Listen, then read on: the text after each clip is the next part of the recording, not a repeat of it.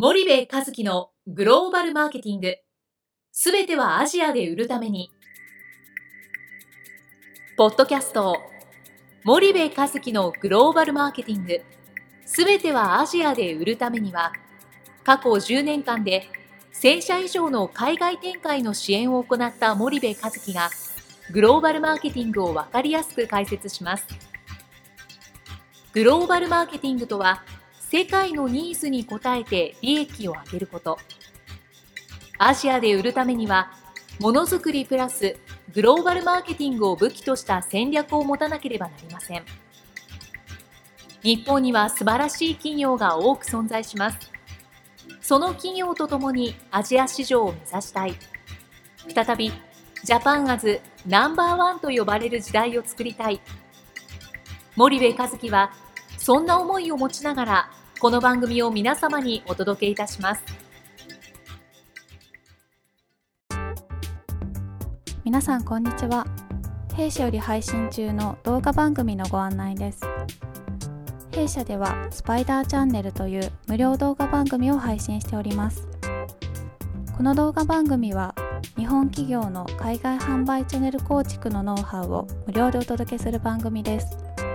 またグローバルビジネスに関するさまざまな情報もお伝えしています。毎週火曜日金曜日の週2回配信。iTunes 内ポッドキャストにてご覧いただけます。iTunes にて番組タイトル名スパイダーチャンネル。大文字で SPYDERCHANNEL と検索ください。自動で最新動画がお手元に届く購読手続きが行えます。ぜひご覧ください。こんにちは、ナビゲーターの東太郎です。こんにちは、森部和樹です。じゃあ森部さん、あの、はい、まあちょっと最近、はい、オリンピックが近づいてきていて、はい、ニュースでは、まあ下町ボブスですか、はい、のことが結構取り上げられてますけど、はいはいはい。どうどうですかねあれは。いやあれねかわいそうだなと思って僕もニュース見てるんですけどあれってちょっとごめんなさい僕の理解が正しいとその大田区を中心とした下町の中小企業の技術でボブスレーの機械作りましたと。でそれをジャマイカのボブスレーチームがピョンチャンオリンピックで使うって約束をしてたんですよね、うん、そしたらえーと、使わないって言い出して、うん、別の国のそのソリを使うと。はいはい、で大田区の中小企業の人たちが約束したのに何なんだっていうそういう問題ですよね。うん、はいはい。まあなんかビジネスを見てるような感じでね、うん、あのわからないですよ、うん、あのジャマイカの人のことを悪く言うつもりはないけどまああのぶっちゃけ大田区のその中小企業の作るボブスレーを使うよりも、うん、その別の国のボブスレーを使った方が何らかのメリットが選手なり協会なり国にあったから単純にそうしたっていうだけの話で、うん、まああのアジア新興国のビジネスじゃよくありがちなあ問題が、まあ、オリンピックの世界でも起きてたなという、うん、そんな見え方を僕はしてあのうがった見方なんだけども、はい、ちょっと性格悪いかな。それはじゃあ森部さん的にはどうどんな感じなんでしょう？まあその下町のね中小企業大田区の中小企業が一生懸命あの作ってるボブスレ。ー、うん、それを使うよりもその別の国どこだったか知りませんけどそん。な何とかっていう国のねボブスレーを使った方が先方にとってメリットがあるわけですよ、はい、おそらく、うん、でそれは建前上そっちのソリを使った方が早いからとかって言ってますけどね、うん、そんなことはもうありえなくて。ごめんなさいね僕性格悪くて。アジア新興国とかでビジネスしてるとそうなっちゃうんですけどね。もう金銭的な、はい、あのメリットが絶対あるんですよ、うん、裏でね、それでそっちの方がいいからそうしたと。で外国人を差別してませんよ、はい、あの上位とか言ってませんよ、うん、ただねもう外人なんてねあのその時々であの自分の都合のいいように全部解釈しだすからね。はいはい。あの僕アメリカンスクール行ってますから外国人の友達もいっぱいいます。うん。でその前提でこういうこと言ってます。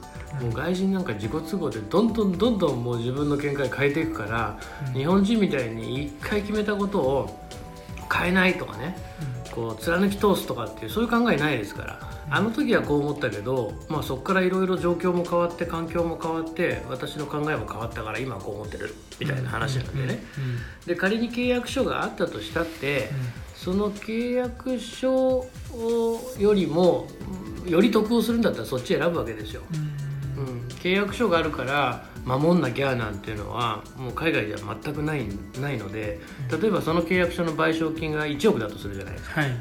でもそれを破っても別のことをやったら2億入るんだったらうん。別のことはやるんですよね、はいはいはい。でそれぐらいの話なんでまああの中小企業の海外展開ってもう騙され続けて何十年の世界だと思うんですけどね、オリンピックでもこうして騙されちゃうのかと。いうなんかそんな感じでかわいそうだなと思って見てました。これってまあ日本側から見たらそうだと思うんですけど、うん。そもそもなんか海外で下町ボブスレーっていううん。名前って多分下町ロケットをちょっとなぞったみたいな感じだと思うんですけうんうんうんどそんな呼び方されてるんですかね。いやどうなんだろうな、そのし下町って、まあ通じないですよね普通の、下町とか書いてあるのかな。下 町下町って書いてある。T シャツは着てましたけどね、はいはいはい。うん。だどうどうなんですかね、まあ、おそらくそういう認識はなないんじゃないか。どうそうするとまあ相手側としては大田まあうん。日本の中小企業が作ったうん。単なるボブスレーとうん。他の国のっていううん。見方をされるっていうんですよね、うん、まあその他の国もねなんかちょっと僕小国だった気がするんですけど、はいはい。まああのそんな感じでで下町ボブスレーえーまあ、中小オタクの中小企業の団体が作っていてでスポンサーも多分あの大手が結構ボブスレーにステッカーバーッと貼ってたんでどれぐらいお金を出してるのか知りませんけどまああの出してるんだと思うんですよね。はいはい。で賠償契約上の賠償金額がニュースの報道でねうん6400万とかなんかそんなうん桁なんですよ、はいはい。もうこんなん約束破ってくださいって言ってるような桁じゃないですか、うん。通常もうその絶対に破られたくなければあのありえない金額を記載するんでね。うん。もうもう破ったらまずいっていうようなね。はい。だからちょっと契約書もどこまでどうなってたのかっていうのは分かんないですけどね。で、まあ、契約書が破られるっていうのはまあななんだろう。当たり前って言ったらあれですけどそのまあある意味当たり前でそれよりもその契約書での握り方とそのコミュニケーションを取っていく、ん。その日々のやり取りの中での握り方って2つあると思うんですよね。これそのもうボブスレーの話は、まあ、一旦置いといてね、はい。その新興国の海外の人たちとビジネスをするっていうのは、そのななんつったらいいんですかね。ちょっと僕表現力がなくてうん。申し訳ないんですけどね、はい。契約面でのリーガル面での相手の金玉の握り方と、はい。あのビジネスプロセスオペレーション面での、あ玉の握り方っていう、うんこの2つの握りがないと、はい。その外人とビジネスなんてできないわけですよ、うん。だって彼らは一回言ったことをコロッと変えることを悪いとは思ってないですから。なるほど。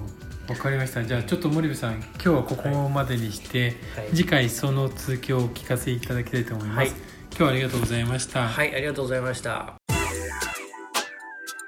本日のポッドキャストはいかがでしたか？番組では森部和樹への質問をお待ちしておりますご質問は podcast アットマーク spydergrp.com ポッドキャストアットマークスパイダー grp.com までお申し込みください。たくさんのご質問をお待ちしております。それではまた次回お目にかかりましょう。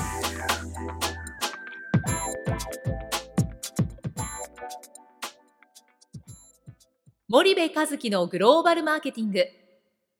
この番組はスパイダーグループの提供によりお送りしました。